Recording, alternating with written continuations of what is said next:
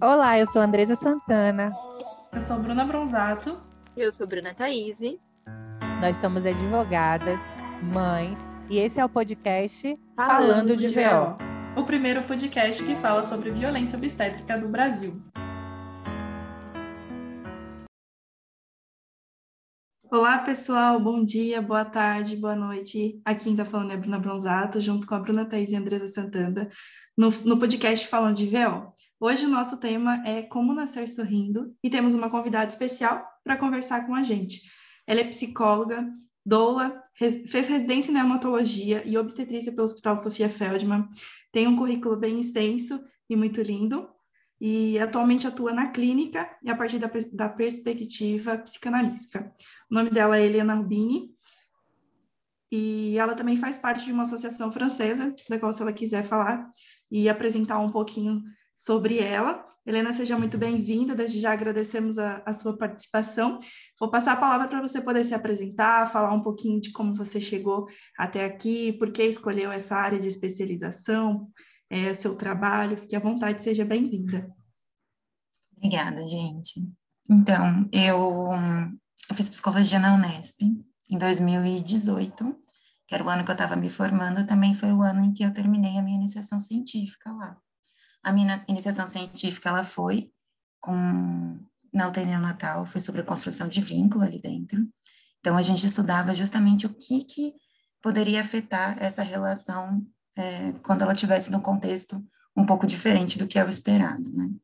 Então, a partir desse momento foi quando eu decidi que eu precisava conhecer um pouco mais de outros saberes, foi quando eu decidi me formar doula, para também ter uma vivência dentro do multiprofissional, né, para além da psicologia na época. E a residência que eu escolhi fazer depois também foi muito nesse sentido, de buscar um lugar em que é, o atendimento humanizado fosse preconizado, o atendimento respeitoso, né, também, nesse sentido com os pacientes, e também para ter esse contato multiprofissional com, com várias disciplinas também, vários saberes. A minha residência eu escolhi fazer no Hospital Sofia Feldman, porque é um hospital de referência. O ano, acho que até 2017, ele era um dos maiores hospitais do Brasil em número de partos, é o maior em Minas Gerais, atende muitas cidades, mais ou menos mil partos por mês, né? É é o indicador dele, são muitos. E, e como doula mesmo, a gente já conhecia, já, já conhecia, assim, um pouco dele, né, de ter ouvido falar, ele aparece naquele filme do Renascimento do Parto também. Então, tem algumas coisas para gente, que eu também posso falar sobre lá. É, depois, ainda dentro da residência, eu entrei para a Lacoste DBB, que é essa, essa associação francesa. É uma associação francesa é, que, que trata de todos os olhares com relação ao bebê. Então, você não precisa ser psicólogo, você não precisa ser médico para estar tá lá. Você pode ser advogado. você... Ficou o convite. é, a gente tem, é, assim, jornalistas participam, você não tem que ter exatamente um, uma, um, olhar especializado já, né? Oi? Não precisa ter uma formação prévia, assim, ou precisa ser formado em alguma área? Precisa ter, ter faculdade, isso. Você precisa ter faculdade e estar tá atuando, né? E aí, dentro hum. disso, os profissionais que têm conhecimento sobre, eles vão se apresentando, falando do seu trabalho. O intuito dela, aqui no Brasil, dela criar essa rede, porque o Brasil é um país muito extenso, né? A França, ela é muito pequenininha, se a gente for pensar comparando, então, hum. é muito mais fácil, né? E hoje em dia, a gente tem vários países juntos, Argentina, Marrocos, acho que a Rússia estava entrando também. Então, qualquer coisa, podem pesquisar, gente, no Instagram. É, muito bacana. E de onde que surgiu esse, esse seu assim, foi a partir da sua iniciação científica que você comentou, que escreveu, mas você já tinha essa, essa visão de trabalhar com o olhar do bebê realmente, tra trazer esse, esse olhar, ou foi algo que foi surgindo no caminho, as coisas foram acontecendo? Eu acho que, que na faculdade, assim mesmo, eu fui entrando em projetos de extensão mesmo, que daí eram sobre atendimento com crianças, e muito especificamente daí tinha um projeto que era sobre observação de bebês, que aí já foi, era um projeto básico, né, assim, um estágio básico. E aí lá a gente viu a parte da teoria. Então a, a iniciação meio que foi a minha prática da, da parte da teoria que eu já tinha estudado, sabe?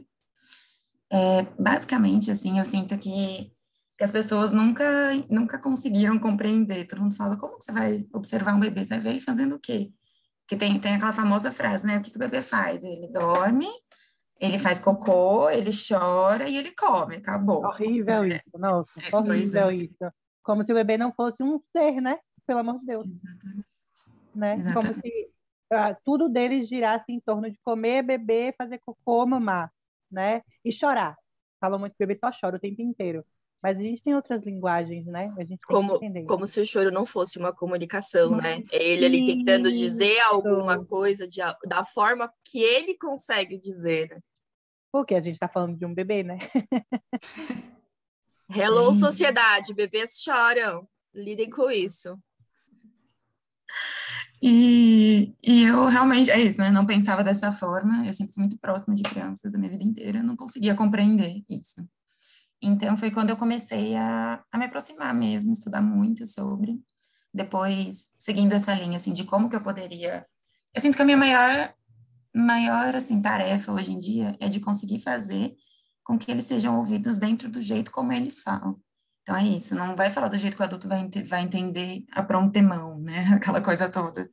Mas vai falar de um jeito que, a depender do adulto, ele pode estar atento, né? Se for um adulto que é respeitoso, que entende que o bebê é um indivíduo, um sujeito, ele vai estar atento, né? Então, depois eu fiz uma formação, pode falar, né? É, ia dizer que lindo isso, né? E é, interessante a gente ter esse olhar, é, de a gente que é de fora, né, da psicologia, porque no direito, às vezes, a gente não trata o bebê como, como a, a, embora ele tenha uma personalidade jurídica, a gente não dá para ele essa visão. Então, às vezes, a gente, principalmente quando começa a tratar de, de violência é, obstétrica, violência neonatal, às vezes fica até difícil de você demonstrar, né, no caso para o judiciário, que aquele bebê sofre danos, né, ele sofre as, a, todas as consequências daquilo que está sendo feito de forma é, não bem assistida, não humanizada para ele.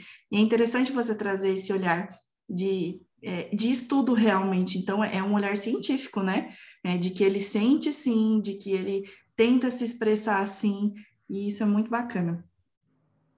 É, é, hoje as pessoas estão investindo muito nisso, porque quer ou não, não adianta só ficar dentro da academia, né? Então, isso tem que ser repassado, isso tem que ser passado principalmente para as pessoas que estão atuando junto deles, sejam profissionais, atuando bem no caso de profissionais, que estão vivendo, né, junto também no caso de familiares e tudo mais.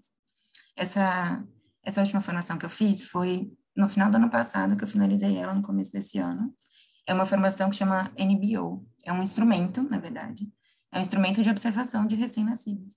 Então, a partir do momento, como que você pode é, observar esse bebê, estar tá presente com esse bebê, ver que sinais que ele está passando e como fazer isso é, ser traduzido para a família, porque são eles que vão usar desses sinais, né? Isso quando a família não está conseguindo, às vezes, por si, por alguma questão. E aí, dentro desses instrumentos, a gente tem muitos livros também que estão sendo produzidos agora aqui no Brasil, o ID é um outro, um outro curso que pode ser feito, inclusive pelo Instituto Travessias, principalmente. E já tem algumas faculdades que têm até uma disciplina eletiva que é sobre o WIRD. E o WIRD, ele, ele, ele traz indicadores de referência para o desenvolvimento infantil. Então, se o que, a, o que a população, a população, infelizmente, ela funciona assim, né? Você tem que mostrar a prova para daí a pessoa começar a aplicar. Não que eu ache que deveria ser dessa forma, mas se as pessoas precisam da, dessa prova, ela existe, ela está aqui, está disponível. Tem muitos livros é, que falam sobre isso. A própria caderneta é, de saúde da criança, que é providenciada pelo Ministério da Saúde, é gratuita, está online, ela tem várias informações para a gente que são muito relevantes. Por exemplo, é, na caderneta da criança, ela tem como se fossem alguns marcos né, do desenvolvimento. Também tem na caderneta da gestante, assim, mas aí durante a gestação, né?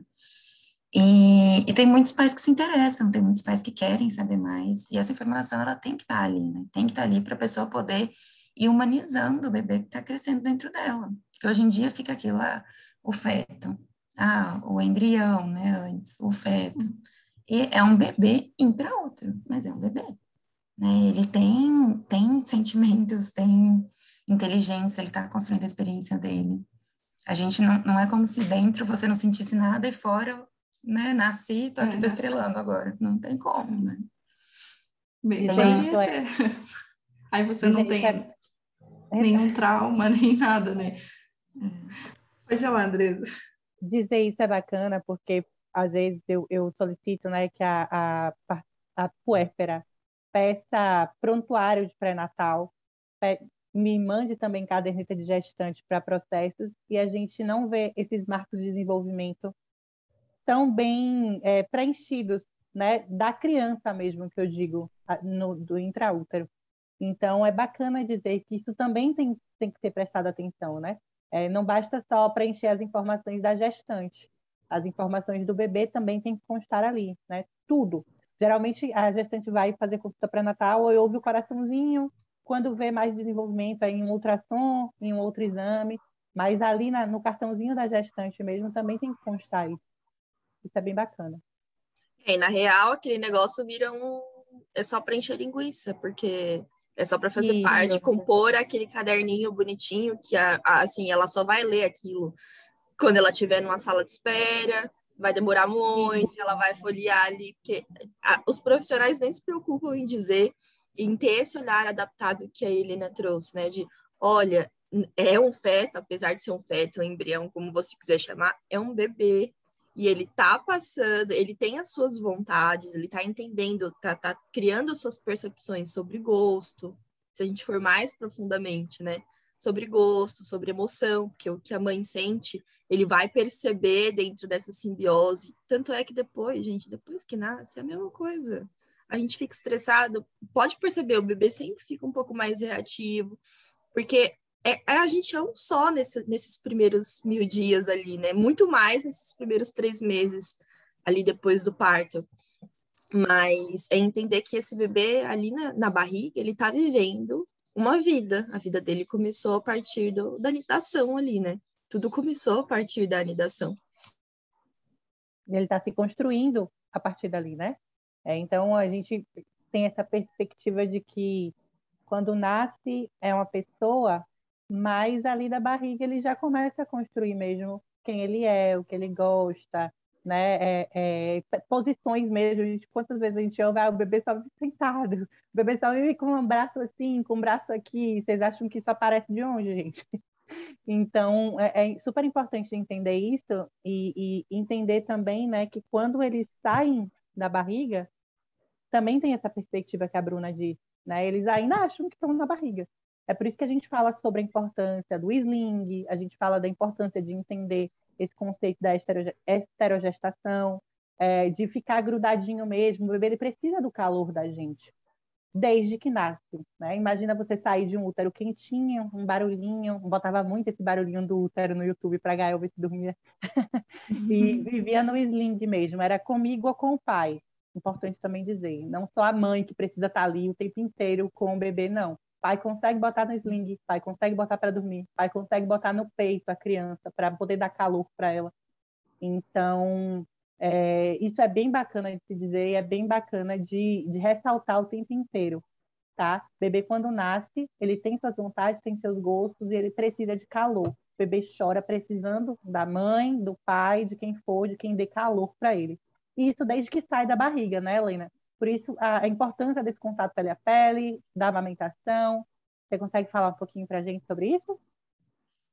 Eu, eu costumo pensar assim, que, que a família, que o parto, né, em si, a gestação, o parto, e o pós-parto é da família, né, sejam eles quem forem, sejam os companheiros que tiverem, sejam a família extensa que tiver ali presente, às vezes é um avô, uma avó que faz esse papel de estar junto, né, então é da família. Agora, o primeiro, o, na, o nascimento é do bebê, da, dos pais, enfim, da família pode ser um renascimento, mas o nascimento mesmo é o do bebê. Então a gente tem que olhar para ele dessa forma também, de que é o nascimento dele. Tem um vídeo muito interessante no YouTube, muito bonitinho, chama Virando Gente. Vocês já viram? Eu acho que não. Eu nunca vi. É, muito... é eu também é, não. Chama assim, Virando Gente, uma história do nascimento psíquico, alguma coisa assim. Eu sei que é um bebê contando para ele como que é para ele ser gestado, né, em videozinho. É um bebê carioca. é muito fofinho. Ele e depois como que é para ele quando ele nasce, sabe? É um vídeo que que assim é curto, né? Então não vai mostrar todos os pormenores, mas é um início. Às vezes as pessoas não conseguem olhar para esse início, então pode ser um ponto também. E ele traz justamente isso, como que é para ele fazer essa transição, né? A gente tem que pensar assim no olhar do, dos adultos que estão envolvidos, claro. Às vezes não são adultos, né? às vezes são adolescentes, da mesma forma a gente tem que olhar para eles. A maternidade e a paternidade, elas são construídas praticamente desde que a gente nasce, porque durante a gestação, o parto, você vai revisitar as suas questões com o seu próprio parto, você vai revisitar as questões uhum. com a sua criação, com a sua infância, né, com os seus pais, para daí você poder decidir quem que você está querendo ser naquele momento, né, quem que você dá conta de ser também, porque às vezes a gente tem um ideal e a maioria das vezes o ideal não é possível de ser realizado, né? A vivência é outra, que nem a Bruno estava falando, é levado de um lado para o outro, não sabe onde você está, quem que é você, quem que é o bebê, vira uma coisa só, vira uma mistura. Então, é importante sim a gente ter noção de que as nossas vivências vão influenciando é, aquele bebê, né, que está nascendo, e que as vivências do bebê também vão nos influenciando, porque se é um bebê que mexe menos, a interação com os pais vai ser diferente do que um bebê que mexe mais. E isso é da personalidade do bebê, né? Então é difícil da gente colocar também só de um lado, tem dos dois. Tem o bebê que convida, tem o bebê que não convida tanto. Isso Olá, terapia. Tem... Eu posso fazer sessão terapia aqui? Com licença. À vontade. A, a Helena falou agora desse negócio de não mexer. Isso é muito real. O João, eu ia no, nas consultas e o médico perguntava, tá mexendo muito? Eu falava, não, ele é quieto uhum. mesmo. E aí, hoje ele tá com dois anos e ele, assim, não junta frase. Quando a gente pergunta o que ele quer, ele fica assim. Tipo, eu tenho que falar mesmo? Você não sabe o que, que é? Cansadíssimo. É, exausto. Aí... e, e eu percebo, eu percebo que é um padrão dele. E assim, né, só para recapitular e para dizer que Helena tem tem muita verdade no que ela tá falando, o João sempre foi um bebê, é, eu tinha que avisar o que ia acontecer. Então, eu tinha que avisar a vacina, eu tinha que avisar a consulta, eu tinha que avisar. E se eu não avisasse, aquele momento ia virar um caos. E virava. E aí a gente uhum. não conseguia mais comunicar, porque era choro, assim, 10 minutos chorando copiosamente, sem parar, porque aquilo não acontecia, não, é, não tava, a impressão que eu tinha é que aquilo não estava na rotina dele. E até hoje é assim. Se a minha mãe aparece aqui do nada, ele olha para ela com cara de o que você está fazendo aqui? Não era hora, né? É, ela não chega gosta de surpresas. Ele não gosta de surpresas. E isso, ó, desde muito pequenininho. Então, ele tinha, a gente reconhece, sempre reconheceu que apesar de muito pequeno, ele tinha as vontades dele. E aí a, casa começou a se adaptar à vontade dele e às nossas também, né? De entender o que é do, do coletivo, o que o coletivo pode fazer, ó, o que todo mundo que po pode doar, eu posso doar aqui, eu posso doar aqui, mas isso aqui eu não vou. Então, é reconhecer esses pontos também, né, Helena? Isso dos limites, né? E, e a maioria dos pais, quando, quando eu tô atendendo, eles falam, ai, porque me dói, porque ele queria aquilo, eu não pude fazer. Mas isso é ser pai, né? Pai faz o que o filho precisa. Eu ia falar sobre isso, né? Sobre a é. frustração, a gente vê, fica até frustrado, às vezes, por esperar é, que, o, que o filho seja de uma forma, porque às vezes nós somos muito comunicativos, na verdade, aqui acontece o contrário, né? Então, como a Lara ela é muito parecida comigo, é, então pouquíssimas coisas é, me incomodam como pessoa, porque ela realmente espera ter que falar, sabe? Eu não é a pessoa que vai falando. É, e já ele não, ele é super mega comunicativo e eu não sou assim, sabe? Às vezes aí eu preciso, poxa, eu não sou assim, mas ele é. Ele gosta de acordar falando, e ele sempre foi assim, né? Porque desde a barriga ele já mexia muito. Então você falava qualquer palavra e colocava a mão na barriga, ele já ia lá e chutava. Então, e desde sempre ele fazia muitos sons, desde pequenininho ele fazia muitos sons. Ela é mais foi bem, sempre mais tranquila. Então, tem essa coisa da gente aceitar que eles são um e nós somos outros, e mesmo quando é parecido. No caso, eu falo ela é parecida comigo, mas ela tem as individualidades dela, que às vezes é difícil de eu aceitar também, sabe? Como como pessoa realmente, tipo, meu, ia ser muito mais fácil se ela fizesse tudo do jeito que eu quero, do jeito que eu gosto. E, e é isso desde pequeno. E aí eu ia trazer isso, né, para você falar um pouquinho, Helena, sobre. É, ela já está com sete, né, vai fazer oito anos. Então, como que essas essas transformações, né? A forma como a gente recebe eles, trata eles durante o pré-natal, depois durante o parto, o nascimento, vão refletindo durante toda a formação deles. Sabe o que eu acho muito legal? Tem uma frase da, da Miriam Seger, que é essa presidente da associação que eu faço parte, né? Ela tem um livro que chama E se os bebês falassem? É muito interessante. Se eu não me engano, é esse o título. E ela traz uma frase de que assim, o bebê, para pensar nessa questão do limite, né? Se a gente pensa a placenta, a placenta não é um órgão da mulher, a placenta é um órgão que vem do bebê. Celularmente, vem do bebê. É como se o bebê falasse, já, a gente não é o mesmo. Tem algo entre a gente, sabe? E isso é muito bom da gente pensar, porque a mesma, a mesma coisa, a sociedade faz tudo ser culpa da mulher. Também não é. Né? Primeiro que ninguém faz filho sozinho, eu sempre falo isso, eu falo, gente, uhum. não, é, não veio assim, do nada. Ninguém faz filho sozinho. Ninguém dá conta de filho sozinho. Precisa de uma vila, assim, precisa de mais gente, pelo menos. E, pelo menos no mundo ideal, né? As pessoas teriam como. Muitas vezes não acontece, ainda mais na pandemia, como a gente estava, né? Muitas pessoas ficaram sem essa rede, né? E isso, queira ou não, dificulta muito a, o lidar, porque é difícil. Às vezes você não quer, naquele momento, ser mãe.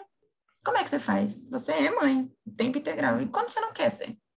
Né? Isso é muito importante da gente dar vazão, da gente olhar sem tabu, sem preconceito, sem ah, mas você é uma mãe ruim porque seu filho vai sentir que você falou isso, né? E não, eu sempre digo assim, não é essa frase do filho, seu filho vai sentir. Principalmente quando eu atendia na UTI no Natal, muitos familiares falavam assim, não chora perto do seu bebê. E isso, gente, eu acho que, que é, é uma grande questão da gente trabalhar. Porque não é não chorar perto do bebê, mas é assim, eu não tô chorando por fora, tô chorando por dentro, todo lado do meu bebê. Meu bebê vai minimamente ficar o quê? Confuso. Ele estava dentro de mim, ele está me conhecendo, ele sabe como eu sou. Não é mais fácil a gente dizer uma coisa, mesmo que seja desagradável, para pelo menos a pessoa ter certeza do que está acontecendo? Que é o que você falou, Bruno, tipo, explicar para o meu filho. Olha a diferença que faz na vida dele se algo ser explicado para ele. E é assim. Então, não é que o bebê, ele não sente, mas ele percebe. Então, ele vai perceber o que está acontecendo, o que ele vai sentir é dele. Né? Pode ser que ele...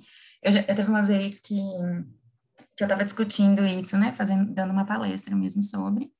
E eu, eu disse isso para, acho que foi uma mãe mesmo que trouxe. Eu falei, olha, seu filho, ele tá, tá, tá numa situação difícil tem no Natal. Então, ele mesmo está em risco. Isso para os pais é dilacerador, né? Não tem nem como colocar em outra palavra. Adianta você estar tá sorrindo para ele? Não adianta. Adianta você falar, filho, tá muito difícil para mim também. A gente tá junto nessa. Aí sim, adianta. Tô dando força para você, vou ser forte para você. Adianta. Adianta eu falar para ele chorar não faz parte? Não adianta. Adianta eu falar, não adianta você reclamar? Não adianta. É mais fácil, é, inclusive é o trabalho triplo, eu não sei por que a gente faz isso, é um ilusório, assim, de que vai de algum jeito tirar a dor da pessoa, né? Se ela não souber o que está acontecendo, ela não vai sentir. E mentira, porque aí ela sente que ela já está sentindo, ainda fica confusa, vira uma mistureba só, né? É porque eu acho, eu acho que. Todo a... mundo só, deixa falar, só, é, deixa fala, só, realmente é muito importante. Deixa eu só concluir o negócio, já passa para você, Andresa. É, eu acho que esse todo que você falou de dessa questão de da gente falar de não chora, de não sente medo, faz parte de todo um contexto social de silenciamento. Você não pode sentir, você não pode expressar, e aí a, essa criança ela não vai entender. Olha, não chora do lado dela, não chora, Dá graças a Deus é que capaz de entender. uma hora, é. Dê graças a Deus que ele está aqui, ó, respirando mais de uma hora do seu lado e engole o choro. E é uma perspectiva social, é, é assim, é a sociedade como um todo que diz, olha, o seu sentimento precisa ser abafado, ninguém quer saber dele, a gente precisa de amenidades porque o mundo já está muito difícil. E aí a gente faz isso com as pessoas, não chora. E eu gosto muito desse posicionamento, exatamente desse posicionamento da psicanalítica, da, da psicanálise, né, da, da, psicologia, na verdade, de dizer, olha, é, diga o porquê você está chorando, né? Diga que você também sente medo. E quando a gente tem contato com é, esses bebês que é, não que fazem uma passagem muito curta aqui, que ficam, sei lá, sete, 10 dias internados e, e vem a falecer por uma consequência de, de, de é, violências mesmo, né? É, ou por uma consequência clínica, a gente ouve muito assim, ai, mas você precisa, se, se essa gestante engravida de novo, não, não volta nisso. Não volta nisso, dê graças a Deus que você tá aqui, que esse, esse bebê tem saúde, esquece aquele. E, mais uma vez, a gente invalida um monte de sentimentos que aquela pessoa tem. Não só aquela pessoa, mas aquele bebê também, né? Eu. Pode falar, Andresa. Não, pode comentar essa parte que a gente entra em outra, que eu ia comentar uma outra coisa. Pode comentar. É porque agora eu tô cursando medicina, né? E aí a gente. Eu, eu vejo muito isso, por exemplo, uma gestação ectópica. Gestação ectópica não é no útero, certo? Se não é no útero, riscos. Traz riscos para a pessoa que está gestando, né? Para essa família que está se formando já especificamente desde o início que a mãe descobriu que estava grávida. Então, muita gente tira a dor dessas pessoas. É uma gestação ectópica. É, foi um aborto espontâneo, muito precoce. As pessoas tiram a dor dessas pessoas. Então, é difícil para a pessoa, para o profissional que está lidando? É. Ninguém é ali, ah, é profissional, gente. Profissional chora, profissional fica mal. Psicólogo chora. Quantas vezes que eu não saio de um atendimento, de uma situação de óbito, que eu não fui chorar no canto?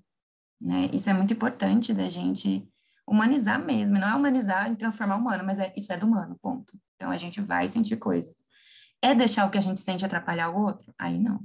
Aí é a questão do profissional. Então eu tenho as minhas crenças, aquela família tem as dela. Adianta em algum momento eu querer colocar a minha crença para ela, porque eu acho que isso vai acolher ela no momento de dor? Não adianta, porque às vezes aumenta a dor da pessoa. Aumenta a dor, aumenta a culpa. E sem querer, né? Às vezes não é muito num, num aspecto meio maldoso, mas acontece. Isso é muito importante de olhar, sabe? Não só profissional, é, não só os profissionais que estão ali todo dia, que são os técnicos, os enfermeiros, mas profissionais de fora também. O peso que não tem a palavra de um médico. Você nunca viu médico, nunca viu nem no seu pai, você estava mal e mal estava acordada, nem sabe a cara de quem é.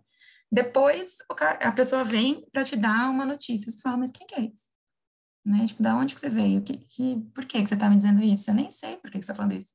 Aí você descobre que a pessoa estava no seu pai. Aí você descobre que foi ela que pegou na sua mão. Aí você descobre não sei o quê. Então, a gente tem que, de fato, olhar para to todos os saberes e entender que cada um tem o seu lugar. Então, não é um a mais que o outro, não é não é menosprezar a dor do outro. Ah, porque foi gestação ectópica, nem era uma gestação de verdade. Gente, mas a pessoa fez o exame, tá grávida, ela vai pensar o quê? Ah, Alguém... Pelo amor de Deus, né? Tipo assim, e assim, pensando ainda que isso em todos os contextos, mesmo contexto que não é uma, uma gestação desejada, mesmo uma gestação indesejada, a pessoa tem um baque. Minimamente ela vai pensar a respeito. É. E essa expectativa vai para onde, né? Ah, foi embora junto com, a, com o embrião que estava na trompa, junto com o útero. Tem que engolir. Quem dera, né, engolir né? Fosse não externar. Engolir e não externar. É isso mesmo.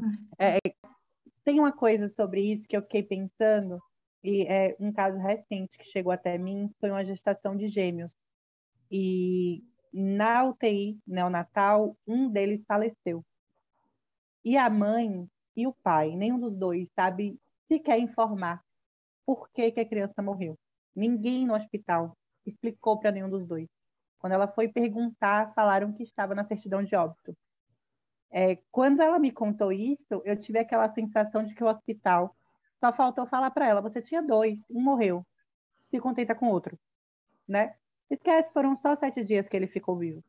Então, é, é, esquece um, tem o outro, vai cuidar do outro, porque você tem outra criança para poder cuidar. E o quanto que isso é cruel, né? Porque a gente está falando de duas crianças, ela esperava as duas. E esse parto ele foi é, tem alguns meses, uns cinco meses, e ainda assim essa família sente e sente muito. Não dá para a gente invalidar a dor, mesmo sejam trigêmeos, quadrigêmeos, é, cinco né, pessoas, que eu não sei nem quíntuplos. não dá para a gente invalidar se perde um bebê. É muito cruel. Perfeito, colocação necessária, né? Porque isso realmente acontece. E tem aquela questão também do quando você perde a pessoa, um, mesmo no início, né? Que foi o, o exemplo dado pela Helena, das pessoas dizerem para você, ah, mas logo você arruma outro, como se esse outro fosse substituir. E a mesma coisa quando você coloca o nome de um bebê, ou sequer de uma gestação, que ela não continuou num bebê que está vindo agora, né? Como se você quisesse repetir a história. Isso é uma questão muito peculiar, sabe? Às vezes as pessoas, principalmente escolha de nome, escolha de nome é um assunto polêmico, é um assunto que, que você pensa, é o seu nome, o nome às vezes dos seus filhos desde que você é criança, né? E isso na nossa sociedade é muito excitado mais nas mulheres, os homens também, mas é mais nas mulheres. Então, se a gente pensar sobre isso, às vezes é um nome que eu formulei para o meu filho.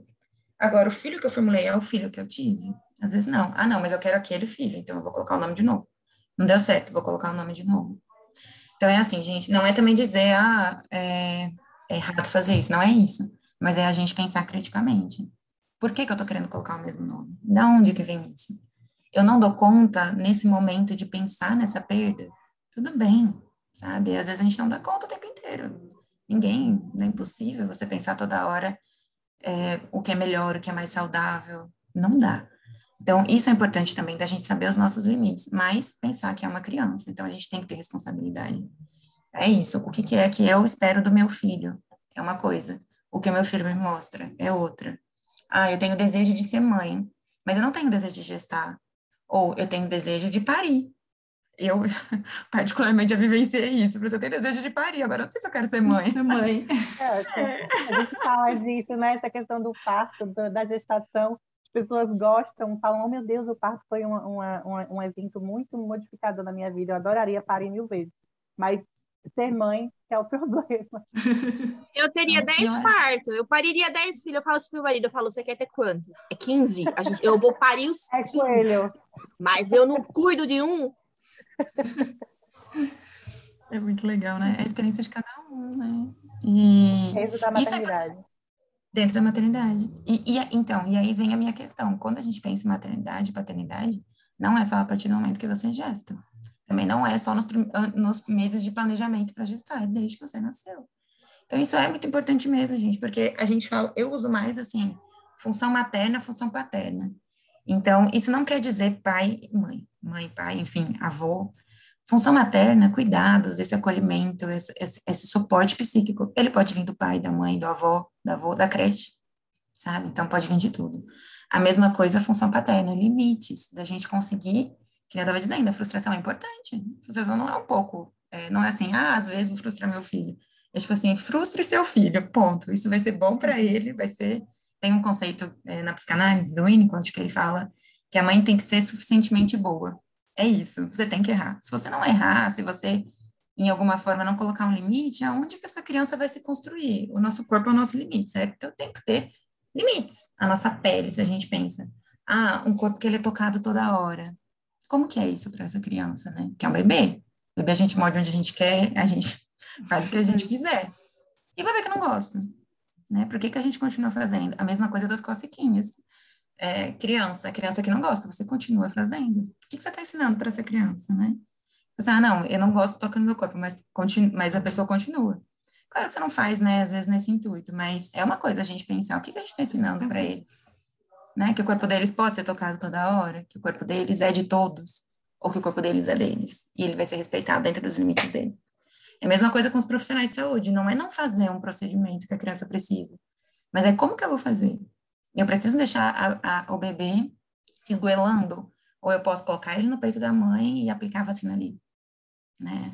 Assim, então são coisas que a gente tem que tem que pensar mesmo para isso tudo, são as experiências dele. Um bebê, como que a gente está ensinando desde lá, ainda mais que, que a, matura, a maturação cere, cerebral dele está se iniciando, né, assim, tá, tá amadurecendo de fato. Então, essas, essas experiências iniciais até os três anos de vida, elas são demais de importantes, né? Não quer dizer que não tem volta depois, mas quer dizer que, que essa base está sendo construída. É, enquanto a Bruna falava e você trouxe essa questão da vacina, eu fiquei pensando em um episódio que aconteceu comigo. Eu uma vez fui levar a Gael para tomar vacina e aí eu tinha uma mania de falar assim, não vai doer não, não vai doer não. Aí um enfermeiro uma vez virou para mim e falou assim, mãe, não fale isso para criança. Aí eu olhei para ela, ela falou: você tem que explicar, olha, vai doer mesmo, mas mamãe tá aqui, quer mamar, né? Explica para ele que eu vou aplicar a vacina, que ele vai sentir, que pode doer, mas dá o peito para ele se acalmar, né? Você não pode mentir para a criança. E aí eu fiquei, meu Deus, como assim? Eu nunca tinha parado para raciocinar sobre isso para explicar realmente sobre esse limite do corpo dele. Poxa, é alguém implicando nele, né? Como é que eu estou invalidando uma dor que ele vai sentir? É, e, e, depois disso, toda vez que eu ia para poder aplicar a vacina nele, eu explicava: olha só, a gente vai tomar vacina, vai doer um pouquinho, mas mamãe está aqui. Se você quiser peito, tem o peito. É, se você quiser né, é, é não olhar, não olhe. E desde então, ele nunca mais chorou com vacina ele é meio como o João da Bruna. Ele realmente precisa que as pessoas expliquem para ele antes. Eu acho que toda criança tem um pouco disso, né? De esperar que explica para ele, explique para ele aquela questão da previsibilidade. Explicar para ele o que vai acontecer para que ele esteja ciente e saiba que a gente está validando esse sentimento nele. Gael também é dessa forma. Teve um outro episódio que foi levando ele para pediatra. A pediatra foi olhar o pinto dele. E aí é, eu já tinha explicado que eu não queria que, que baixasse né, a pelezinha para poder olhar, e ela fez sem avisar. Na hora ele levantou o dedo em riste e falou assim: Ei, você está me machucando. E aí eu falei assim, o que? Eu, na hora eu tomei um susto. Ai, gente, eu sou fã número um de Gael. Ele botou o dedinho assim, ó, ei, você está me machucando. Aí a pediatra falou assim, machucando, eu acho que ela faz tão automático que ela nem percebeu sobre o que que tinha machucado. Aí ele pegou e me abraçou, tipo, muito, ele ficou muito bravo com ela. E aí eu falei, acho que foi o pinto, né? Não, não, não quero que faça, porque dói nele, principalmente sem avisar. Desde então ela nunca mais fez. Mas eu achei é, bacana essa questão de explicar para ele o que vai acontecer antes, para ele conseguir prever, ele conseguir se preparar e caso doa, caso né, é, é, incomode de alguma forma, ele consiga dizer o quanto que isso é importante, porque a gente fala o tempo inteiro nos nossos limites dos, dos nossos corpos, né? nós enquanto mulheres principalmente, mas por que, que a gente invalida a criança? O tempo inteiro, criança não tem querer, é, criança engole o choro, criança é, não opina, isso é papo de adulto, quem decide é o adulto, então a gente invalida o tempo inteiro, e não só como pai, mãe, como sociedade, a gente leva para o judiciário e aí eu digo ações de família, por exemplo, a criança é ouvida lá com 12 anos de idade, quer dizer que antes de 12 anos de idade ela não tem gosto, ela não sabe dizer qual dos pais ela, ela prefere ficar. Aí a gente traz até outras questões, né? Alienação parental quer dizer que a criança não pensa sozinha, a criança não consegue ser ouvida por um psicólogo que consiga né, ouvida ela com quem, qual, qual, é o pai que ela gosta, qual é o pai que ela não gosta, por que, que ela não gosta, por que, que a gente invalida esse sentimento? Aí vem chamar de menor, é, o menor não gosto, é criança para mim. Né? Gosto de colocar o nome, ações de violência obstétrica, de violência neonatal, até de óbito mesmo. Eu pergunto para a mãe como era o nome da sua criança. É João? Então vamos chamar de João durante toda a consulta. Não só o bebê, não só a criança. Vamos para uma ação judicial, coloco lá. É, tal, Maria foi a criança que faleceu, não o bebê que faleceu. A gente precisa nominar a criança, a gente precisa da individualidade dessa criança e dizer que aquele pai, aquela mãe perdeu aquela criança, né? Não, como você disse, não, não, não vai vir outra criança como aquela. Pode, ela pode ter 10 mil filhos depois. Nenhuma criança vai ser igual àquela que faleceu. É, e sobre essa questão dos limites, é, é, Helena, qual a importância assim de o profissional de saúde mesmo, né? Na hora dos procedimentos todos, é, ter essa sensibilidade, essa simpatia ali com aquele recém-nascido que acaba de chegar no mundo. Que a gente sabe que na maioria dos nascimentos, principalmente aqui no Brasil, que a gente tem o alto índice cesariano, a criança pega no susto, sai da barriga no susto, chega em um ambiente frio, um ambiente claro, pessoas que nunca sequer ouviu a voz na vida, né? Porque é a voz que ela está acostumada é da mãe, do pai, das pessoas do convívio. E ela é, é, pega completamente de surpresa ali. Tem uma foto que a Bruna adora, que é um bebê assim, é, revoltadinho, saindo de uma cesárea, tipo, me tira daqui para quê, querida? Nessa hora que eu não estava nem pronto para poder sair, né? Que a gente sabe que a maioria das cesáreas no Brasil são eletivas. E aí o bebê nasce assim no susto e ninguém explica os procedimentos, vai fazendo mil coisas, aplicando colírio, é, passando sonda, pesando, medindo, esticando a criança como é que isso pode, assim, né, essa recepção nesse mundo, a gente consegue enxergar impactando essa criança, hum, né, na vida dela? Porque ah, muitas vezes a gente não lembra, mas eu acho que fica tudo inconsciente, né? Acho que é muito importante da gente pensar sempre caso a caso. Então, por exemplo, se é um caso de um bebê, de uma família que teve uma situação de risco ali, a gente vai para redução de danos, se a gente vai pensando assim. Então, por exemplo, um bebê muito prematuro, 25 semanas. O bebê tem que nascer com 40, nasceu com 25. Então, você imagina que é, né, assim, muito pequeno. Bem miudinho. Bem miudinho. Ele precisa direto de assistência. Não tem como ele ir direto pro colo dos pais. Mas tem como eu ir tirar uma foto dele? Tem. Tem como eu olhar e falar, falar assim, eu, assim, profissional, mas eu como psicóloga no hospital eu fazia isso. Então eu falava, eu estava acompanhando, né, às vezes o, os casais, ou às vezes só a mulher também estava ali, e dizia, você quer uma foto? Quero. Tudo bem, tem que autorizar, tem que fazer, né, porque é documento, não, você não pode tirar foto, né, no seu celular de quem não é sua responsabilidade, né, mas autorizou, beleza, então eu vou tirar foto, tiro a foto do celular da pessoa, tiro a foto, trago. Ah, e, e, e como no, no, hospital que eu trabalhava era muito humanizado, então a gente, mesmo durante esses procedimentos, às vezes você consegue arrumar o bebê de um jeito que a família não fique assustada, né? Por que, que você não pode fazer isso? Por que, que você tem que deixar o bebê lá todo jogado e tirar foto daquele jeito? Também não adianta. Porque também você não quer causar mais desespero naquela família, né?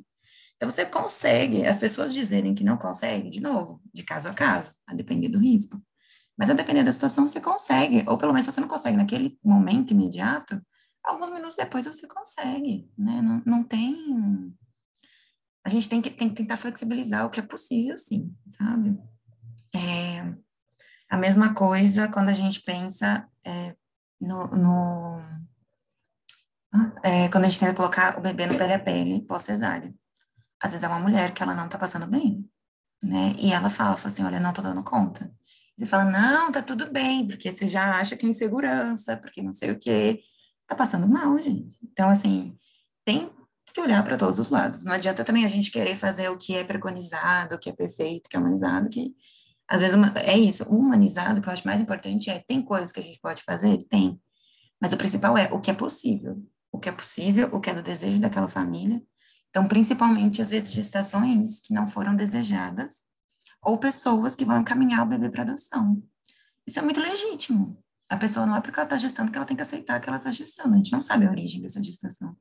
E mesmo sabendo a origem da gestação, a pessoa tem direito de, durante a gestação, ela perceber que ela não queria gestar. Isso é outro tabu na nossa sociedade. Isso tem que ser olhado. Tem que ser olhado. Gestar, assim, às vezes ela não quer ser mãe, né? Porque gestar, aparentemente, está acontecendo, então algo ali está proporcionando isso. Mas às vezes ela não quer ser mãe. Ela não quer atuar nisso. Isso quer dizer que ela é uma pessoa insensível? Com certeza não. Eu já atendi pessoas em que um jeito da gente fazer essa passagem mais humanizada foi justamente a gente escrevia para esse bebê que foi encaminhado para adoção cartinhas de como que ele estava naquele dia. E deixava, colocava atrás na caderneta de saúde da criança, e quando ele ia para a instituição de acolhida, também é, essa caderneta ia junto. A gente ia visitar, a gente fazia esse, quando dava, né, essa transição para ficar mais ameno. Então, é isso é uma situação que, que necessariamente vai ser traumática? Difícil. A gente não tem como afirmar as coisas. A gente tem como saber que ela é potencialmente bem dificultosa para esse bebê, sim. Agora, que vai ser traumática, depende de como é feito. Eu, eu realmente já atendi pessoas que estavam tão bem elaboradas com todo esse processo que o bebê estava muito bem. E isso é muito difícil de você ouvir. Como que o bebê ficou bem se ele foi abandonado pela mãe? gente está sendo preparado, foi a gestação inteira conversada com esse bebê. Ela nem fez acompanhamento psicológico, isso foi propriamente, às vezes, da pessoa. Ela sabia, ela estava entendendo que era justo, que era o que era justo para os dois. Não foi desumano, não tratou mal, gestou da melhor forma possível, pariu da melhor forma que ela pôde. Deu toda assistência, ficou com a pessoa, com o bebê depois do, do nascimento, fez tudo que podia até o final ela não dava conta depois daquilo. E a importância que foi dela respeitar esse limite. E o bebê compreendeu. Por quê? Porque foi conversado. Era, era uma bebê que, assim, nossa, muito carinhosa, afetuosa, aberta para contato. Não era aquela bebê que estava chorando, desesperada, que estava toda desorganizada, ou que só dormia como que para se defender. Não era isso, era uma bebê aberta para o contato que convidava a gente para interagir com ela. Então, as pessoas têm que olhar para tudo isso, porque é que nem quando você está no hospital e tem um bebê encaminhado para adoção, não deixa do seu lado. Você fica, ai, tadinho. Gente, tadinho por quê? Né? O que, que, é que te faz achar que ele é um tadinho? Você acha que ele foi abandonado? Às vezes o bebê não foi abandonado. Por isso que é a mudança do termo, né? Encaminhado. Não é? Não estou doando meu filho, não estou abandonando meu filho, estou encaminhando. Existem casos de abandono? Existem. Tipo, isso é, é de outra coisa, não é exatamente o que eu estou me referindo. Mas encaminhamento é outra questão muito, muito legítima que a gente tem que tratar também. Falar sobre ele, pensar nisso. Então, quando a gente pensa nessa transição, são em todos os contextos. É uma transição num contexto em que a mãe não vai ficar com o bebê? Ok, tem jeitos da gente fazer isso ser mais humanizado, que nem o que eu disse agora. É uma transição em que o bebê nasceu muito prematuro e vai direto para UTI? Como que eu posso fazer? Então, eu posso tirar uma foto? Posso. Ah, a mãe fala assim, ah, eu, eu queria muito, muito, muito, a mãe tá internada, tá tá grávida em outro lugar, posso fazer uma chamada de vídeo? Posso. Né, assim, posso fazer no protocolo, tendo que fazer a parte burocrática? Ok, mas, mas posso. Ah, eu não posso ir, só pode visitar pai e mãe, né, porque normalmente é aberto, 24 horas está pai e mãe, pelo menos deveria ser, né, na maioria dos lugares, pai e mãe na visita. A gente tem que pensar nisso, né? Ah, mas a mãe e o pai não podem. Poxa, a mãe foi transferida para outra cidade, o pai tá lá com ela, tá, tá difícil. Por que a avó não pode vir?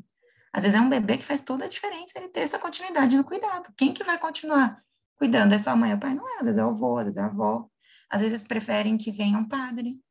Por que não, sabe? Por que que não, por que, o que que tanto vai mudar, né, na, na vida dos profissionais? Por que que isso é tanto assim? Ah, é risco para o bebê. Sim, aí por isso tem que ser analisado caso a caso. A cada caso a gente vai medindo o que, que é possível, né? Mas é ter essa, essa, essa avaliação a partir de um olhar do que, que é importante para aquele bebê. O mais importante para aquele bebê é assistência hospitalar? Não é. As pessoas falam, ah, mas é isso que garante a vida. Olha, já tiveram pesquisas que fizeram, tem uma pesquisa muito emblemática, Segunda Guerra Mundial, em que tinham dois grupos de, de bebês. Uns, as enfermeiras só cuidavam, faziam os cuidados assistenciais, e os outros, as enfermeiras conversavam com esses bebês, cuidavam deles, davam amor. Todos órfãos, bebês órfãos. No caso, esses bebês que só tiveram os cuidados assistenciais, eles faleceram. Esse tipo de pesquisa é aprovado hoje em dia? Claro que não. Mas, assim, o que, que, elas, o que, que elas nos mostram? Uhum. Né? O bebê precisa se nutrir de quê? Então, a mesma coisa, o aleitamento. Então, ah, nasceu da cesárea, nasceu parto normal, vou colocar no peito. Muito importante, muito importante. Agora, a mulher quer. Tem mulher que não quer, não tem vontade de amamentar. Isso é uma é, questão.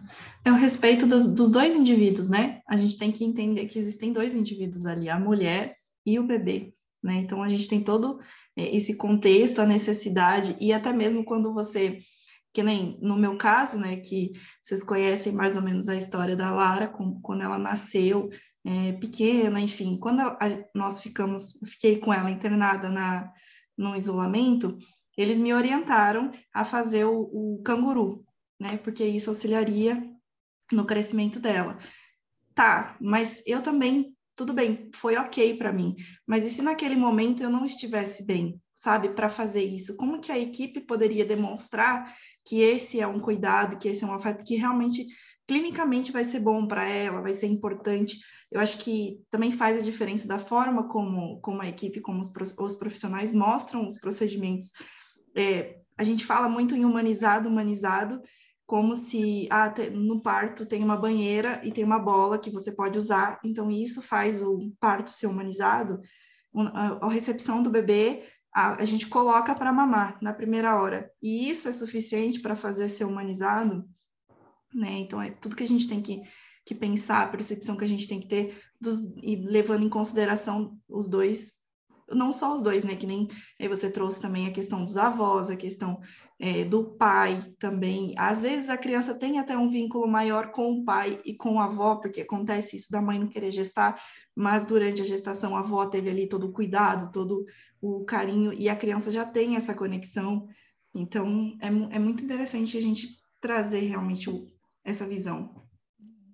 Eu, eu penso assim também, é a questão da cesárea eletiva, né? Então, quando a gente pensa é, numa cesárea, pensada a partir, às vezes, de questões mais da equipe, né, do que da própria família, ou às vezes sem reflexão, às vezes é uma, é uma pessoa que, na minha, no, eu nasci cesárea, e a minha mãe falava isso com muito orgulho, porque era moda, né, porque era o que era mais, mais preconizada, é o melhor. É a lei de 1900, né? Eu digo que eh, a é gente isso. foi do boom das cesáreas, eu também. Em 94, minha mãe me teve de cesariana, a minha irmã em 2001, 2002, ela também nasceu de cesariana, e minha mãe fala, não, não senti dor. Aí você pergunta, mas por que? Ah, não tive passagem. Aí você fica, nossa, vamos aqui explicar para minha mãe sobre isso. E todas as pessoas, a maioria dos, dos meus colegas, das minhas amigas, né? São do mesmo período que eu, que nasceram ali no boom das cesarianas aqui no Brasil, já nasceram de cesarianas também. E aí você vai perguntar para as mães como é que foi esse processo todo, e elas dizem simplesmente não, não senti dor, o neném passou da hora, então o médico falou para que tinha que nascer. Já eu vou conversar com a minha avó, minha avó não, tive 13 filhos. Todos foram partos vaginais. E ela conta com orgulho também. Aí eu digo que a gente teve alguma, alguma coisa aí da geração da minha avó para minha mãe, né? Que, que trouxe esse boom das cesarianas, mas a gente até falou disso no primeiro episódio do podcast, mas isso é super interessante. É, eu, eu penso assim, é, principalmente isso, como que eu vou explicar para minha mãe, que foi o que você falou, porque tem, tem uma questão que a gente tem que tomar cuidado, não sei se vocês já ouviram um pouco disso, mas até do relato da doula, por exemplo, porque eu sou doula também, né, então, os pais vão fazer o relato a partir da vivência deles, né, e aí a doula faz o relato, e a doula observou um monte de coisa que era violência, para os pais não foi, né, então, isso é muito importante, porque às vezes você acaba violentando aquela família sem querer, depois, então é isso, como que eu, eu lembro que eu fui explicar para minha mãe, e aí eu falei assim, mãe, mas por que? Ela falou assim, ah, porque eu nasci em fevereiro, né? Ah, porque tinha carnaval. e ela falou, e a gente decidiu fazer isso, porque eu queria fazer com ela. Hum. Então, olha que importante, a minha mãe queria fazer com aquela médica. Então, isso era o desejo dela. Adianta eu virar e falar para ela, não, isso é uma cesárea eletiva, ela teve o desejo dela, né? Ela não queria sentir a dor. Então, isso, isso é importante. que ela acreditava naquele momento também, né? Tem a sim, questão sim. Do, do momento em que a gente vive realmente, das crenças que são colocadas, a, a crise social mesmo, né? Que, que todo mundo acredita naquilo ao, ao mesmo tempo e é, é difícil de quebrar, de mudar. Por que, que, e por que, que a gente vai quebrar e vai mudar também? É que no que direito, de Cristelé. Opa, é que no direito a gente no direito a gente chama isso de vício de vontade né? Você, apesar de ter tido, não, eu tive vontade. Quando você consente com uma episiotomia, você não tem vontade ali. No direito, aquela vontade está viciada. E a mesma coisa quando você consente com uma cesariana desnecessária. Seu, seu, sua vontade, seu, né, seu consentimento está viciado. Então, é, é isso que eu ia falar. Pode, pode falar, Helena. Não, mas é porque eu acho que é muito importante isso. Por exemplo, olha, tem algum, algumas coisas, né, em que a cesárea, ela é preconizada, ok? Só que se, é, se tem a pessoa, a família, tem um motivo que é legítimo, a partir do ponto de vista deles, mas não está preconizado para ser uma cesárea. Por exemplo, uma... Isso é muito importante, porque cai numa área ali que, que dá para você debater para os dois lados, né? E isso é um grande, um grande debate na saúde. Então, ela está dizendo, olha, é a minha vontade. Não, mas você tem que saber os benefícios. Tarara. Eu sei, eu sou obstetra, sei lá. Sou obstetra, eu sou doula, eu estudei, eu sou uma mulher que está consciente e eu não quero fazer um parto normal. Isso é uma questão, né? Minimamente a gente, a gente, tem que falar sobre isso. A gente sempre cai nessa questão, né? Que a maioria das pessoas elas não conhecem mesmo os é, é, Então, eu acho que é aí que existe o problema geral, né? Que a gente traz, é que a maioria das pessoas não realmente não sabe esses benefícios. Você sabendo, legítimo mais do que legítimo. Mas, ao mesmo tempo que você falando, eu também fiquei pensando que a gente não pode invalidar as vivências da pessoa. Às vezes é uma mulher que está tendo uma segunda gestação, na primeira passou por um parto horrível. Então ela quer fugir daquela dor. Ou ela ouviu a mãe dela falando: Olha só, sofri demais naquele hospital. Como é que você vai falar? Não, mas você tem que ter um parto vaginal, porque parto vaginal é o melhor, sim. Mas naquele hospital não é. Eu só tenho aquele hospital de referência. Eu vou para onde? Minha mãe pariu ali e disse que foi horrível. Eu é. vou parir não, quero uma cesariana. Nos, nos hospitais do interior, é, funciona assim, o médico não está disponível 100% do tempo, então ele fica assim, às 10 da manhã às 5 da tarde. E aí ele marca cesariana para aquele horário.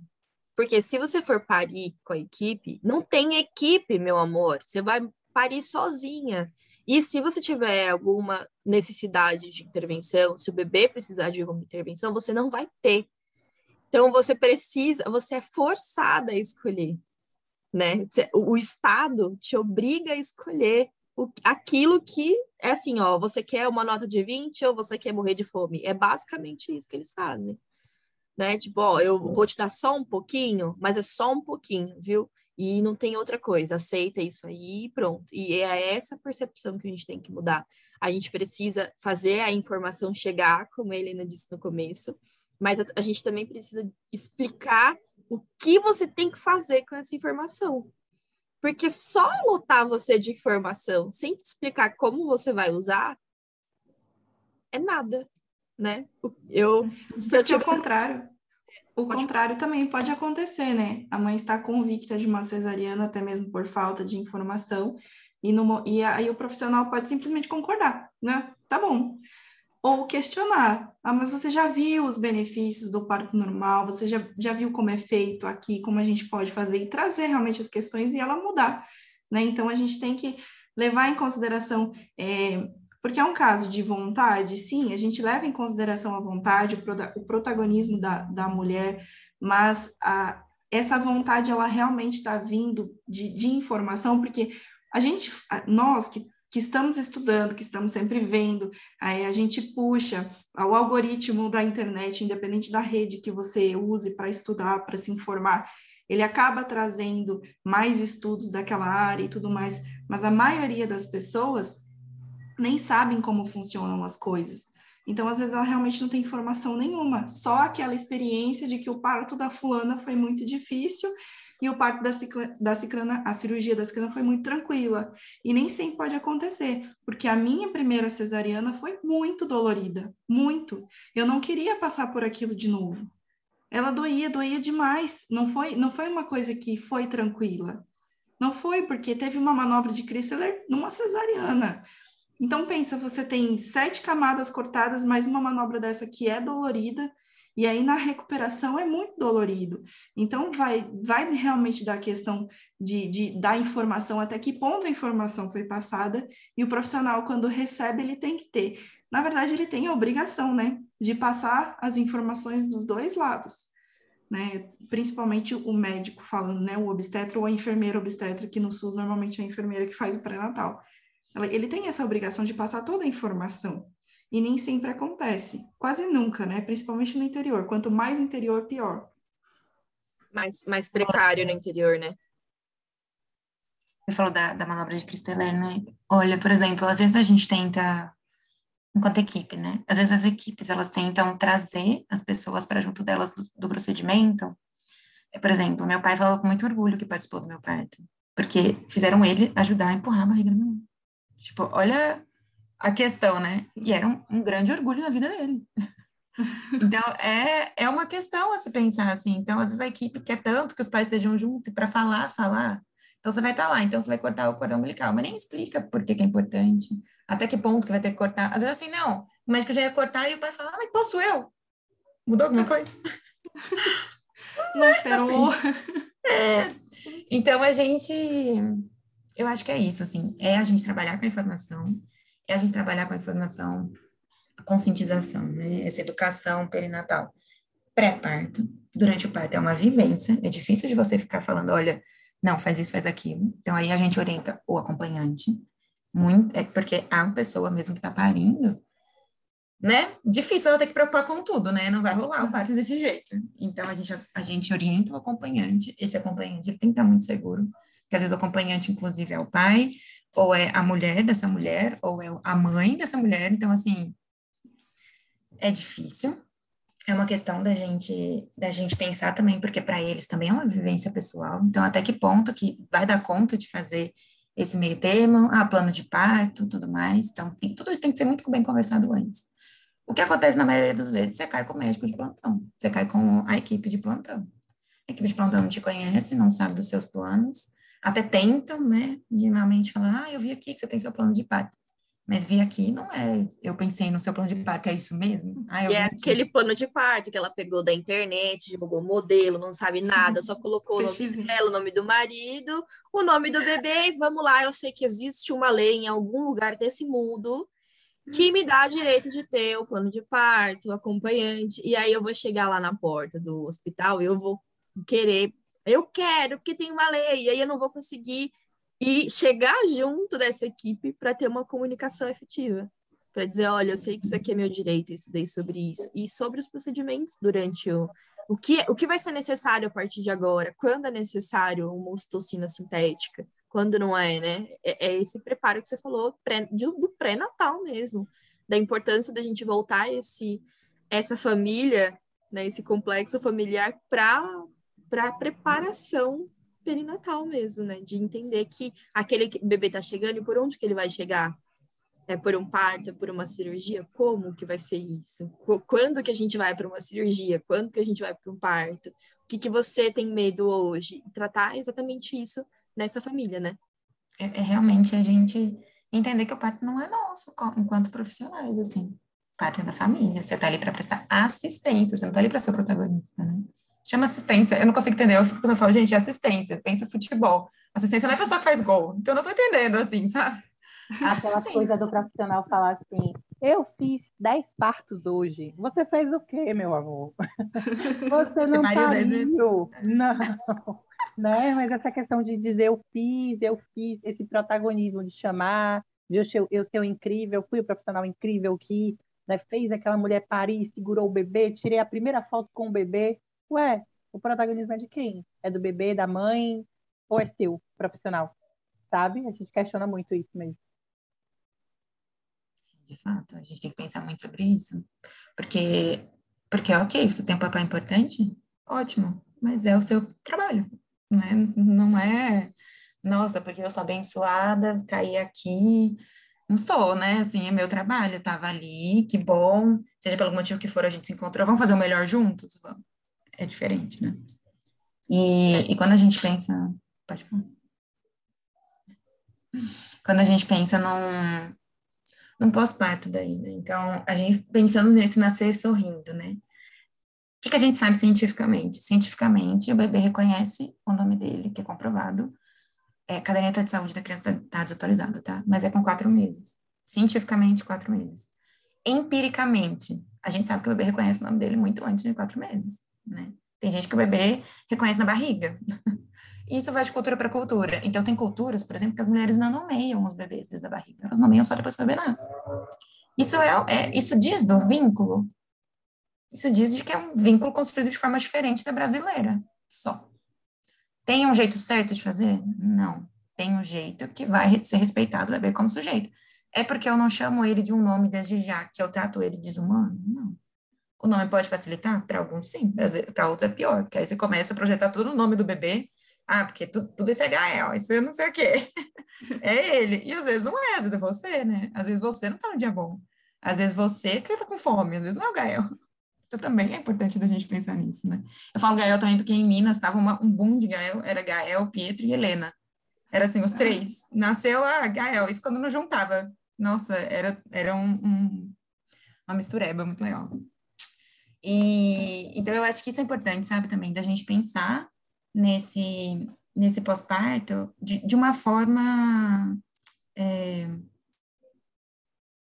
é, Esqueci de ponto que eu estava falando. A gente estava falando do, né, que o, o, pré-parto ali, né, você se prepara, se estuda, estuda, no parto você tem a vivência e no pós-parto é, ah. é isso.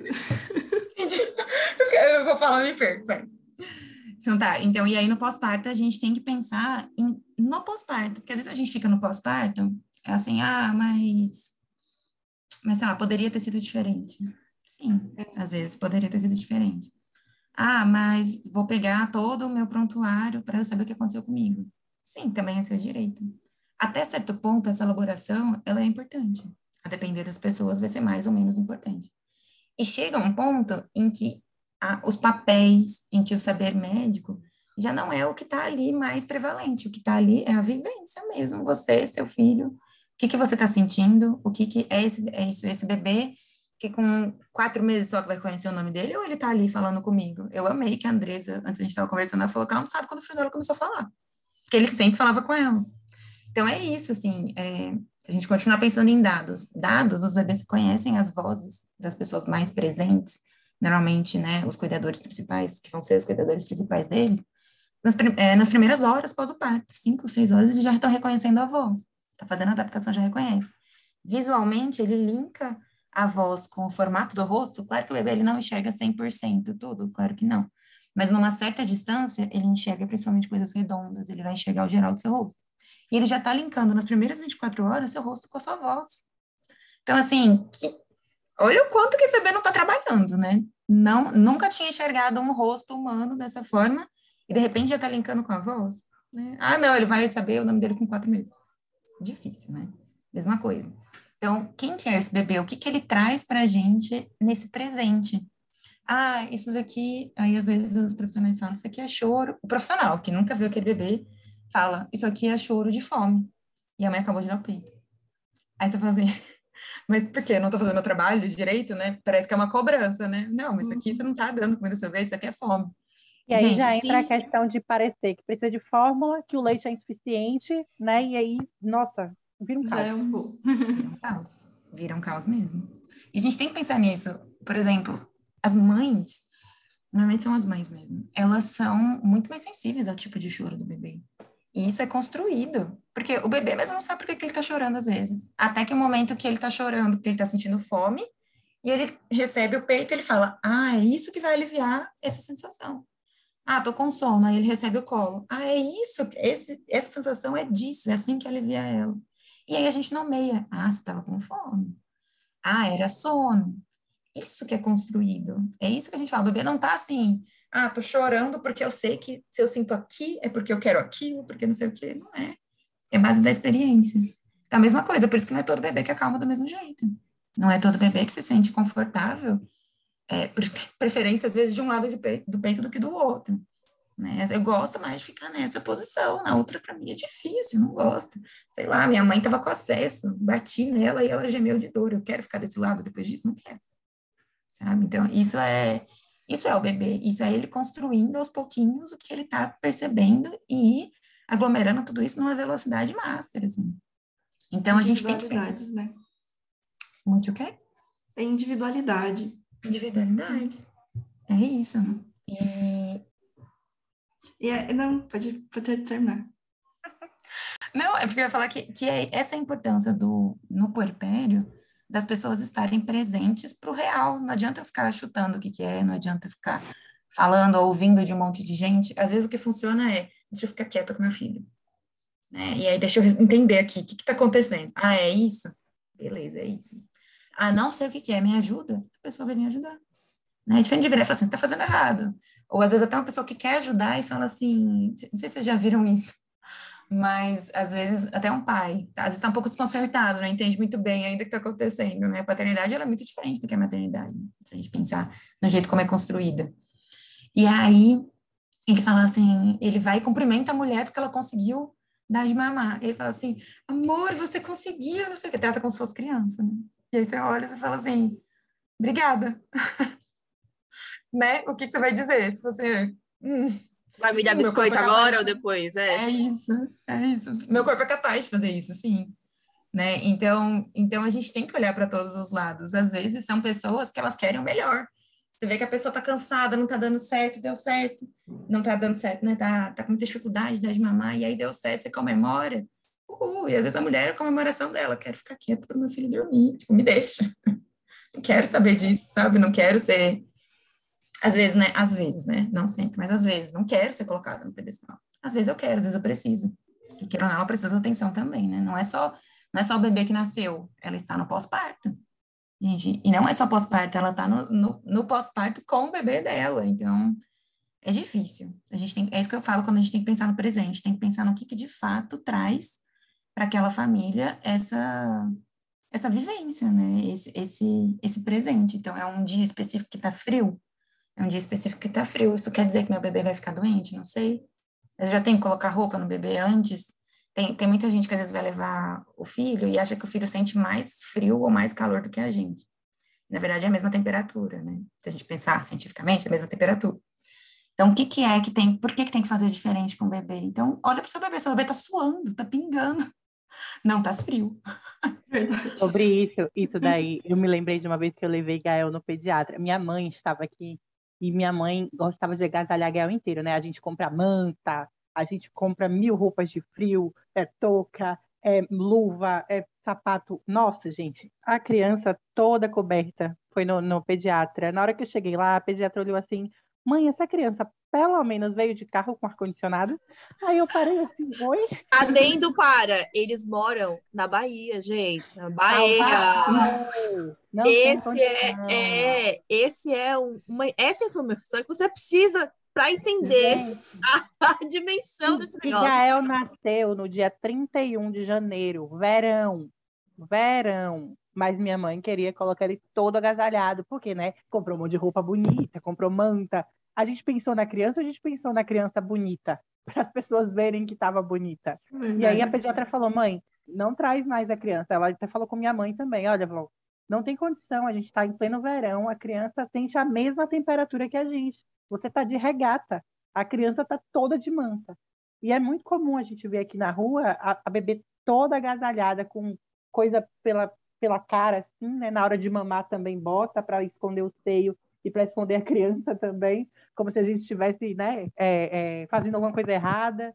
E no calor imenso, enquanto a gente está bem menos agasalhado, a gente está com roupinha bem mais fresca, a criança morrendo ali de calor, suando muito, e a gente acha que é ok, porque o bebê tem uma temperatura diferente da gente. E não, né? Pelo amor de Deus. Como é que a gente olhou mesmo para essa criança? A gente não olhou para essa criança.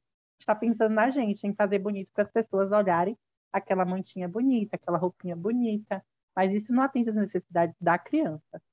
É, Helena, eu queria que você comentasse um pouco, assim, bem breve mesmo, porque a gente já está caminhando para o fim, é, sobre quando acontece o luto perinatal. Queria que você falasse um pouco mais disso e, e, e trouxesse essa visão do quanto a gente invisibiliza, por exemplo, as perdas gestacionais. Né? A gente está no, no mês, agora é outubro, a gente a gente está no mês da visibilidade das perdas gestacionais e a gente tem uma cultura de silenciar essas mulheres ou não ouvi-las, né? Olha, é, mas você é muito novo, você pode ter outro, mas olha, Deus quis assim, não vem, né? Vamos, vamos falar de uma outra coisa e do quanto esse é o primeiro ponto que eu queria que você trouxesse, e o segundo é do quanto a gente esconde o que o homem sente, o que aquele pai sente, né? E eu queria que você trouxesse um pouco isso. Então, no que a gente estava falando, né, junto com a Andresa, nisso da necessidade do que tem ou não, esses dias eu vi uma chamada da, no Instagram mesmo, da Tata Werneck, que tinham comentado com ela assim, ah, a sua filha só usa essa roupa. Porque tava, ela sempre parecia com o mesmo bodyzinho de, de ursinho, eu acho. E ela falou assim, ah, gente não vê necessidade da criança ter tanta roupa. E isso para mim foi tão, tão relevante, sabe? Porque isso eu tô olhando para a criança. A criança precisa da roupa mais bonita. A criança precisa de estar com um monte de coisa no cabelo, prendendo, não deixando ela deixando ela com quase dor de cabeça, né? De tanto que fica preso, porque não pode ter um fio fora do lugar. Né? A mesma questão do brinco. O brinco é uma questão muito importante da gente pensar na, na nossa sociedade, ainda mais com relação a como a gente se posiciona com os corpos das mulheres. Você vai botar brinco por quê? Para diferenciar homem e mulher. E você tem que falar o quê? Gênero? Você tá colocando um gênero na criança na hora que ela nasceu. Você tá botando. Você tá falando, ela é mulher. Mulher usa joia. Gente, eu odeio. Eu nunca, não uso brinco. Não uso brinco, não uso é verdade, gente. Nossa! Eu acho que eu não consigo nem te imaginar com brinco pendurado. Nossa, eu odeio. Então, assim, ah, é cultural, mas peraí. É cultural em que sentido? É cultural no sentido de que o corpo da mulher, a gente pode fazer o que quiser? É uma coisa. Ah, os povos indígenas. Gente, outra história. Então, assim, a gente tem que pensar sobre isso. Não é trazer a visão ocidental para todos, mas é, ao mesmo tempo, entender o que é essa visão ocidental, da onde ela vem. A gente tem que fazer essa crítica. Sabe? Ah, porque é bonitinho, não sei o quê. Gente, você quer um negócio tão bonitinho? Bota de pressão. E assim, ainda não recomendo, porque é pressão, né? Você vai ficar negócio na orelha da criança. A criança não quer. A criança fica tirando e fala, não tira, tem que ficar bonita. E a criança nem Sim. sabe o que é ficar bonita. Ficar bonita é ficar arrumada? Ela não pode ser bonita. Mas eu sou linda, né? é. Tem, tem criança que criança. gosta, e aí quando ela gosta, você vai lá e coloca. E que às vezes também acontece isso, da criança querer algo porque ela gosta, que ela sente necessidade de ter alguma coisa no rosto, e a gente não coloca porque a gente não gosta. Também tem essa questão, né? O, o respeito tanto para o que a criança quer pôr, quanto para o que ela quer tirar, né? E isso vai muito do gênero, né? É, uma, uma menina querer é. passar um batom, por exemplo, a mãe vai lá bonitinha colocar. Agora, um menino pedir hum. ali, ver a mãe passando todos os dias. Já é. Diz que quer botar também. É, não, você não pode, não, mas não posso por quê? Entendeu? Então a gente quer colocar as crianças, nossas crianças, nas nossas caixinhas. A gente não espera que eles uhum. tenham as suas próprias caixinhas, né? É isso. E aí, quando a gente pensa assim, nesse, nesse mundo dos famosos, né? A gente, a gente teve, acho que foi em agosto, se eu não me engano, né? Teve o caso do Whindersson Nunes, que ficou bastante conhecido, não sei se vocês viram, que era, né, era um bebezinho intraútero que nasceu muito prematuro. Eu não tenho certeza, mas eu acho que foram 23 semanas, mais ou menos, por aí. E, e que veio a falecer, né? E isso é uma questão. Por exemplo, tá vendo? Que morreu, não é que veio a falecer, não é que veio a óbito ele morreu, é um bebê que morreu. Então, como que é isso para a família? Né? Como que é isso? Vamos supor que eles tivessem que tivesse uma outra criança ali no meio. Como que é para um irmão que estava esperando a chegada desse irmão e esse irmão não, não apareceu? Né? Como, como que é isso? Como que isso é trabalhado? Às vezes, até quando a gente pensa nessa parte da família, dos irmãos, né, nessa parte fraternal, às vezes a gente esquece da importância disso, né? Porque, eu não sei vocês, vocês têm irmãos? Irmãos? Tirando a Bruna, eu que eu sei. eu tenho duas. Não é assim, é, pelo menos também assim, são duas. A depender da nossa relação, é com quem a gente acaba criando mais lealdade, né? Você vira, não, é a gente contra o mundo. Então, pais, outra coisa, primos, às vezes está próximo, mas é nós contra o mundo. E por que, que não é tratado naquele momento também como importante, né? E, e, o luto dessa criança. Então, no hospital, quando eu trabalhava no hospital, às vezes a gente fazia uma cartinha em nome da criança para esse irmão que ficou. Então, isso são, são coisas muito importantes, né? É, claro que dentro dos limites, claro que se é, se é desejado pela família, porque a gente perguntava, olha, é, porque ficou muito famoso também essa cartinha que você coloca o pezinho, a mãozinha, né? Você faz o carimbo, escreve, toda a equipe carimba, que é como se fosse uma forma de validar, de ter um documento, né? Para além da, da certidão de óbito. Então, o que mais que eu tenho desse bebê? E eu costumava fazer isso, eu conversava muito com a família, entendia o que que era, o que que aquele bebê vivenciou e ia escrevendo a cartinha de acordo com isso. Tem lugares que é padronizado? Tem. Então, assim, até que ponto que isso de fato sustenta, né, a necessidade daquela família? Até que ponto isso, por exemplo, é uma família que, que perderam a, o bebê com 13 semanas. E aí, 13 semanas é um bebezinho que ele é do tamanho da nossa mão, assim, da, da, palma da nossa mão. Então, e, aí, eu não vou escrever como se ele falasse, como se ele sentisse, porque isso vai amenizar o sofrimento dele. Mas para eles é isso, o bebê fala, o bebê tá ali, né? Então, vai de cada um. E, ao mesmo tempo, respeitar. Se é uma família que não está dando conta naquele momento de tratar aquele bebê como bebê, se o jeito dela de lidar é de tratar como feto, é de tratar como algo que passou, eu não sou a pessoa que é a justiceira daquele neném, não funciona assim. O bebê não é meu, o bebê é da família. Então, isso vai ser elaborado. O que a gente pode fazer é dar disponibilidade. Então, se eu não tenho como, naquele, se naquele momento não é um ambiente propício para falar sobre, porque às vezes não é, isso tem que ser respeitado. Ao mesmo tempo, dizer, se em algum momento você quiser, aqui, aqui, aqui você pode falar sobre isso. Então, é você encaminhar, isso é dar suporte também. O suporte, se a gente pensar uma rede, e a rede ela não está ali no presente, a rede se expande. e... É, Oi, é, acho que todo episódio, se não aparecer uma criança, não é o nosso episódio, né, gente? Pois é. É a marca registrada já. Mas eu achei Sujou a casa. Bonitinho. É isso, né? Então, como é que a gente consegue se comunicar com eles né? também? É, eu acho isso muito importante, sabe? A gente realmente tem que pensar nesses casos, em como que é, o que que é possível de ser feito. É porque é um bebê que às vezes nasceu com alguma anomalia, alguma questão muito cromossômica, né? Alguma coisa muito forte que ele não vai sobreviver. Isso, isso quer dizer que ele não vai viver o que foi possível? Né? Então, a gente tem que pensar nisso. Como que eu posso fazer? Ah, o bebê tem poucas horas. Eu não posso deixar a família entrar? Vai ter que ser só pai e mãe mesmo? Porque na regra tá falando que é isso, eu não posso deixar mais ninguém entrar para conhecer? Eu vou ter que deixar eles conhecerem só no velório? É sério, né? Assim, aonde que vai tudo isso, né? Até que ponto que a gente dá conta de lidar com a morte, com a perda, com o sofrimento? Então, eu, eu sempre costumo dizer isso, assim, que, que como psicóloga, é, quando eu ia no, no necrotério, e a gente fazia as despedidas, às vezes, ali dentro, né, com as, com as famílias, deixava as pessoas entrarem para se despedirem. É um momento, assim, é, é, meio, é, é um tanto quanto sublime, assim, porque naquele momento, o bebê é só deles, porque você acha que o profissional, o profissional vai querer estar lá naquele momento?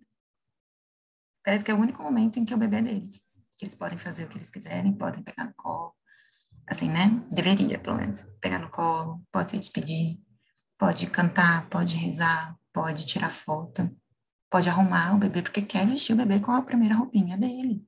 Vamos vestir. Ah, eu não consigo, te ajudo. Né? Também não é assim, ah, eu quero, então faça você. Não, não é deixar a pessoa desassistida, é isso é prestar assistência. Então, isso é muito. O tempo todo. Isso é tão importante, assim, pelo menos os que eu acompanhei, a maioria tem meu telefone. E às vezes todo ano, na mesma data, me manda uma mensagem, ah, como você tá? E eu digo como eu tô e pergunto como que as pessoas estão, porque é um jeito, é isso, o bebê continua existindo. Né? A gente fala assim que eles continuam existindo no amor, e é verdade. O amor não vai acabar assim. Pode ficar suprimido por um tempo? Pode. Acontece, né? Às vezes parece que aconteceu tudo, não, não vivenciei nada, nada aconteceu. Tá tudo bem, cada um tem seu tempo, né? A gente também não tem que apressar. Não é apressar o luto e não é patologizar o luto. Não é porque a pessoa perdeu que ela precisa de um psicólogo. Não é. As pessoas às vezes gostam, às vezes é um músico, gosta de cantar, às vezes a religião dá conta para essa pessoa. Então, não é também colocar um valor do outro nele, porque eu tenho que prevenir crises. Que isso, né? Se eu conseguisse prevenir crise, não teria ciência de prevenir crise, não. Não dá. A gente não deveria. Fiquei até emocionada gente... aqui. Não, eu também estava aqui limpando. Fiquei emocionada, porque, meu, é, é, exatamente isso, assim, é difícil a gente encontrar alguém com tanta sensibilidade para isso, né, para falar disso. E, e, e, ser, e ser tão é, receptiva, né, com a dor do outro, sensibilizar, se sensibilizar com o que aquele outro está passando, né? Tipo, você, você nunca viu essa família na sua vida. E ela chegou ali e você disse, não, vamos junto, e, e é junto que a gente vai mesmo, que a gente caminha. É, você queria falar alguma coisa, Andresa? Quer completar? Ou... Não, eu, eu, eu fico pensando no quanto a gente do direito ainda tem que caminhar muito para trazer essa sensibilidade, é, principalmente nesses casos, né? Porque a gente caminha a passos de formiga, assim, no judiciário. Parece que, além de invalidar as crianças, a gente, nesses casos de, de óbito, de situação de abortamento, a gente invalida toda a dor daquela família e de todo mundo, né? É, essa questão dos irmãos mesmo, eu, eu realmente nunca tinha parado para pensar, Helena. Penso muito na questão, né, além da mãe e do pai. É, tem o planejamento familiar, alguém que esperou também. Mas dos irmãos, eu particularmente nunca tinha parado para pensar sobre isso. Eu também não. Foi, foi eu acho que foi um isso dano, que me tocou. É. Trazer um dano para eles. Nossa, eu acho que deve ser realmente, né? É uma criança. É, o imagina. é processado de uma forma completamente diferente. Uhum. Eu nunca tinha parado para pensar em questionar e também nunca tinha parado para pensar em levar essa criança para viver esse luto também. A gente sempre acha que tem que tirar a criança daquela situação. É, isso mesmo né, de não ver aquele bebê e realmente assim, é, é, acho que a gente precisa caminhar muito, né, com relação a isso. E parei para pensar também nessa questão de já entender essa criança, né? A gente também tem uma discussão sobre isso nas situações de abortamento, é, da criança nascer com um peso específico, uma semana específica para poder dar um nome para ela. Ué, Desde as oito semanas, a mãe já tinha dado um nome para aquela criança. Como é que eu não posso ter uma certidão de óbito é, daquela criança para poder enterrar aquela criança como eu quero enterrar aquela criança, né? Com todos os meus. É, e aí, né, na visão ocidental, trazer toda aquela questão do, de velar, de, de me despedir daquele corpinho. Como é que eu não posso? Quem é você para me dizer que eu não posso? Quem é o judiciário para me dizer que eu não posso? Para me dizer que aquela criança tem um nome, sabe? É, eu fico pensando realmente no quanto a gente tem que caminhar nesse assunto, porque parece que a gente, eu, eu nem sei, assim, é, é, essas situações não são nada humanizadas no direito, sabe? E a gente tem que, nossa, a gente tem que buscar muito isso, porque acaba que, por ser tabu, né, a gente trata de morte, ninguém gosta muito de falar sobre isso. Quando a gente vê palestras sobre isso, parece que tem um congresso inteiro falando sobre vários temas de nascimento, sobre vários temas de parto. Quando tem uma palestra específica sobre situação de abortamento, de óbito, parece que de 30 pessoas ficam 10. As pessoas não gostam daquilo que, que mexe com morte, né? É, é, realmente as pessoas fogem disso. Acho que é o sentimento, e, né? Você vai sentir muito naquele lugar, porque do seu lado, por exemplo, aqui em casa, minha irmã teve uma perda gestacional. E os meus sobrinhos têm o mais velho nove e a mais nova três anos. Então, é, foi nesse contexto que eu parei para entender como eles pensaram nesse luto, Então, assim, do meu lado, eu conheço um monte de mulheres que, que tiveram históricos de perda gestacional. Você deve ter aí, a Bruna também tem, né?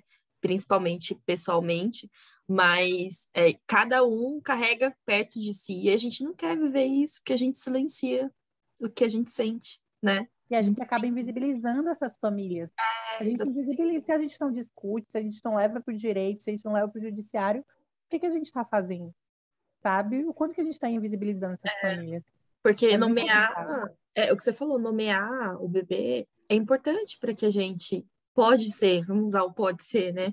Pode ser importante para que a gente materialize a vivência dessa criança né? nesse, nesse, nesse momento, nesse plano. Então, talvez seja importante, por que não nomear esse bebê quando, com três, né, seis semanas, sete semanas? Por, quê? por que não posso nomear ele? Por que não posso é, entender esse luto como um todo? Se é da minha religião, enterrar, por que não posso fazer, né, formalizar, simbolizar um, um velório, enterro, por que não? Então, é, é dar chance para essa família de entender esse sentimento, essa sensação. É, Ô, Helena, a gente sempre termina esses quadros com pergunta polêmica. Só que eu acho que eu, a gente errou no roteiro e era para ter feito essa pergunta do luto no começo, que agora já não tem mais graça fazer uma pergunta polêmica. Bom, de novo, a gente sabendo lidar com luto, né? Mas vamos lá. é, a pergunta polêmica, e eu vou jogar para Andresa responder primeiro, porque ela sempre sai da roda e passa a palavra para Bruna. E agora ela vai ter que responder. Hoje eu vou jogar para Helena. a Helena acabou de água, não vai dar para falar agora. Não posso. é, existe uma via de nascimento melhor para o bebê nascer? Eu não sei, eu não, eu não sei. Eu, antes desse episódio de, das falas de Helena, eu sou para ser bem sincera, me tocou bastante várias coisas assim. É, é, a questão do depende, né? Do cada vivência é única. Então, eu realmente dessa vez não ser, não é nem fugindo da pergunta, eu juro.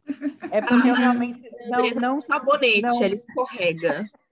Eu não, não, não, eu não saberia elaborar. Eu antes, né, de, desse, desse papo da gente, eu diria que eu acredito que o parto vaginal seja melhor para ele. E aí eu digo fisicamente mesmo, né? É, é, isso esperando o tempinho dele, claro que a gente falando de gestações, né, que seguem o curso normal, mas é, assim, de bate pronto, qual a melhor via de nascimento para a criança, pensando em tudo que a gente pensou aqui depois desse episódio, eu não saberia dizer. Realmente não saberia. A Você sabonete coloca... mesmo. A gente até se coloca naquela situação de quem sou eu para responder pelo bebê. Né? Exatamente. Né? Foi o que eu fiquei pensando depois de todo esse papo da gente, sabe? É, a gente pode pensar fisicamente que vai, tra vai trazer mais saúde para a criança, né? É, é, tudo isso, mas que saúde que a gente está falando? A gente está falando de uma saúde só física e todo o psiquismo, né? Enfim, é uma pergunta muito complexa. Helena, por favor. Helena. a gente costuma pensar assim, olha, como doula, tem uma frase que eu gosto muito, que a gente usa assim, o melhor parto para a mulher é o parto que ela tem. E o melhor nascimento para o bebê é o nascimento que ele tem. Isso é muito importante, sabe? Com todas as críticas que a gente tem a fazer sobre isso, não tem como mudar depois que aconteceu, sabe? Então, às vezes a gente, é isso, a gente aumenta o sofrimento, aumenta a violência, aumenta tudo, aumenta a dificuldade daí de adaptação. Então, o melhor, bem entre aspas, é o que acontece. Né? A gente não tem que discutir o que, que. Ah, não, mas teria sido melhor acontecer isso. Sim, aí a gente discute. Discute para viabilizar algum tipo de, de sentimento que eu tenho que não está resolvido com relação a isso, sim. Mas isso vai mudar o que aconteceu? Não vai. Quer dizer que eu não tenho que discutir? Não, tem que discutir. Mas quer dizer que em algum momento eu vou ter que achar é, um jeito de entender o que aconteceu comigo. E saber que isso não tem volta. Então, o que, que eu faço com essa experiência? Eu acho que é muito mais provável assim.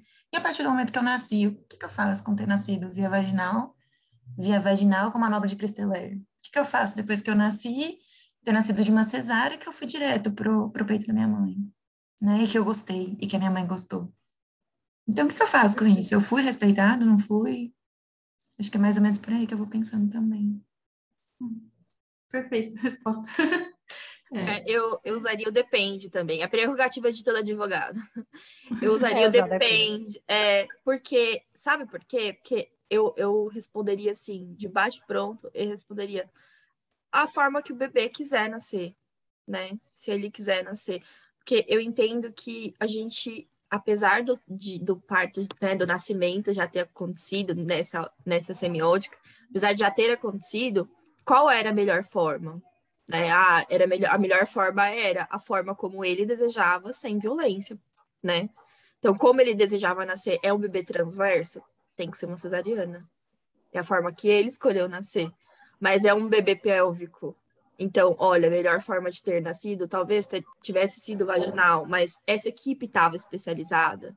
Essa equipe sabia fazer isso não sabia, mas essa mulher queria um parto vaginal. Então a gente precisa dizer para essa equipe: olha, vocês precisam se atualizar. Então eu, eu, acho que eu iria mais por esse caminho, assim, sabe? De pensar no que aquele bebê. Porque é basicamente o bebê que escolhe como que ele vai chegar, né?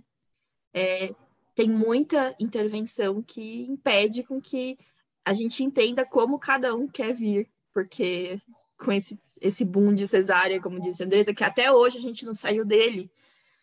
É... é assim, é, esse boom de cesárea não dá para a gente entender como aquele bebê queria nascer. Esse boom de intervenção não dá para a gente entender se aquele bebê queria nascer rápido ou não, né?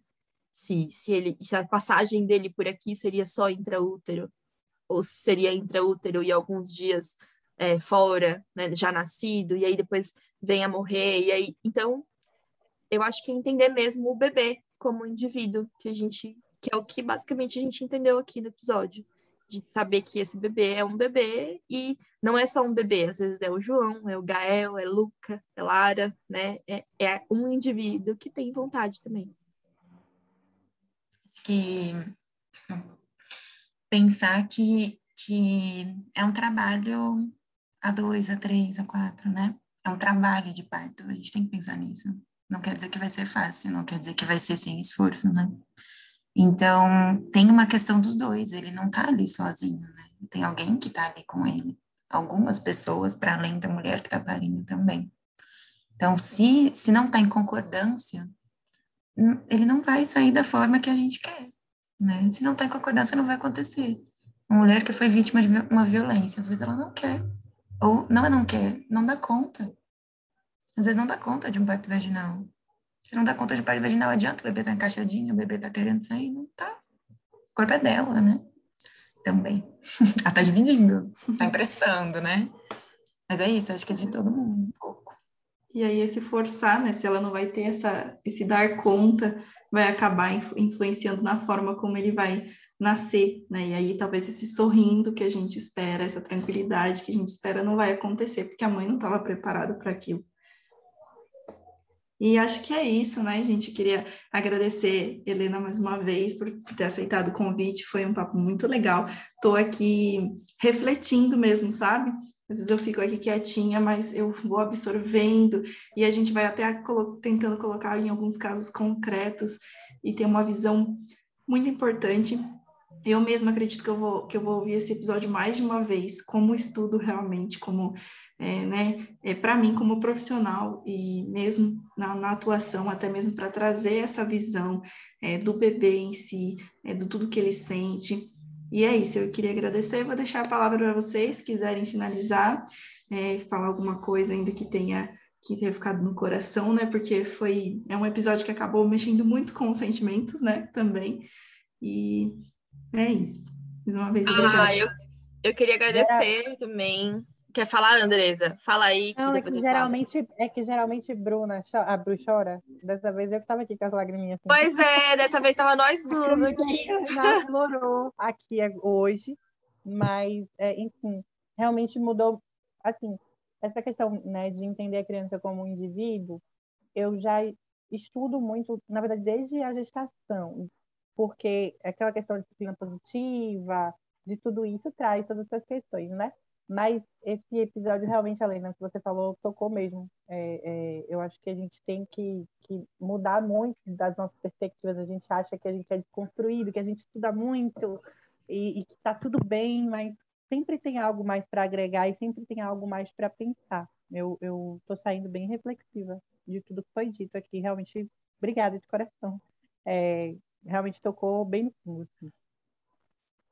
É, é, é eu, que eu ia comple complementar, só que eu ia dizer quase a mesma coisa que você, é que a gente, quando a gente mexe com direito, a gente já entra nisso sabendo que ele é, que ele é mutável, né? Que ele vai mudar sempre. E aí, quando a gente lida com o direito da mulher, é muito difícil a gente entender essa mutabilidade. Por que, que a gente faz essa mutabilidade, né? E eu acho que o que a Helena trouxe aqui hoje foi exatamente isso, de entender como que essa mutabilidade vai acontecer, né? De, de entender como que a gente pode adequar o direito da mulher também ao direito daquela criança que está nascendo, né?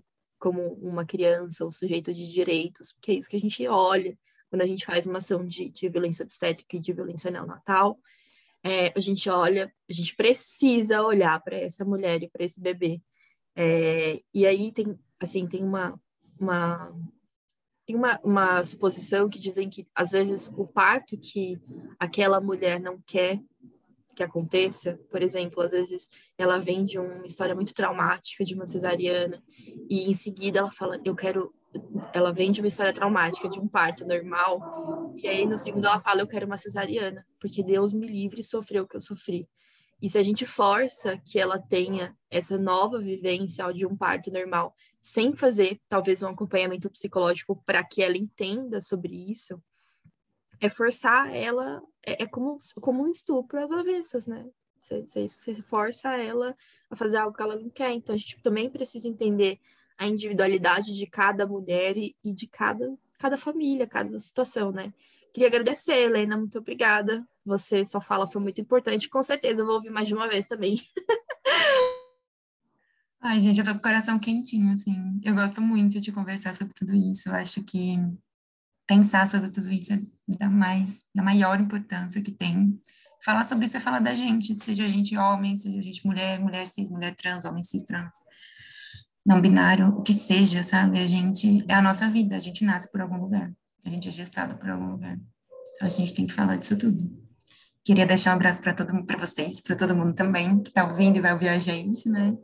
E dizer que eu estou sempre disponível. No meu Instagram, eu posso até disponibilizar depois, mas é arroba Rubini. E eu tô, eu tô atuando, né? Tanto como doula, quanto como psi, perinatal, todos os momentos. Podem entrar em contato comigo também, tá bom?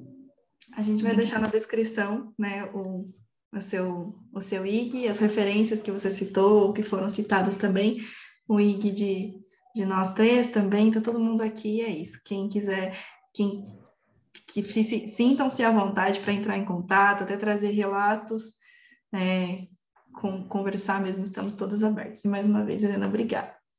Obrigada a vocês, gente. Obrigada, gente. Obrigada, gente. Tchau. Tchau.